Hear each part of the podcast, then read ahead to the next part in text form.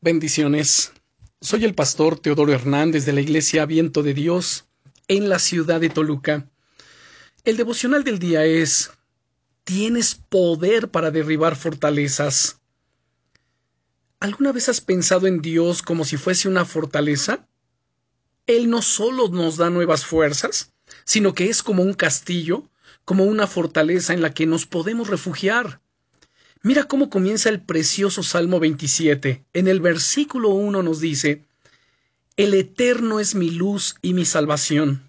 ¿De quién temeré? El Eterno es la fortaleza de mi vida. ¿De quién he de atemorizarme? Dios es nuestra fortaleza a nuestro alrededor. En Él puedes sentirte seguro, te puedes sentir segura. El enemigo, por su lado, trata también de construir fortalezas en tu vida.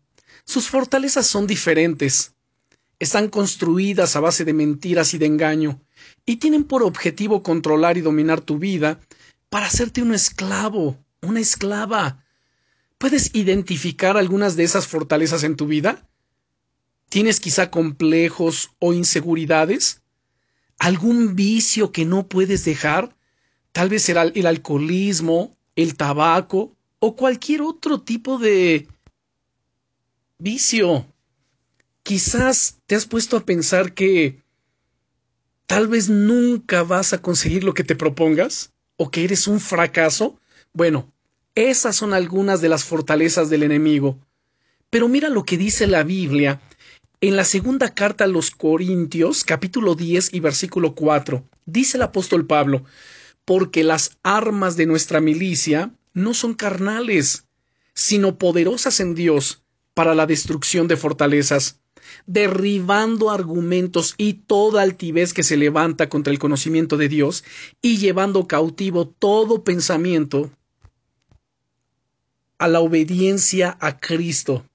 Dios te ha dado la capacidad de destruir todas esas mentiras de tu vida.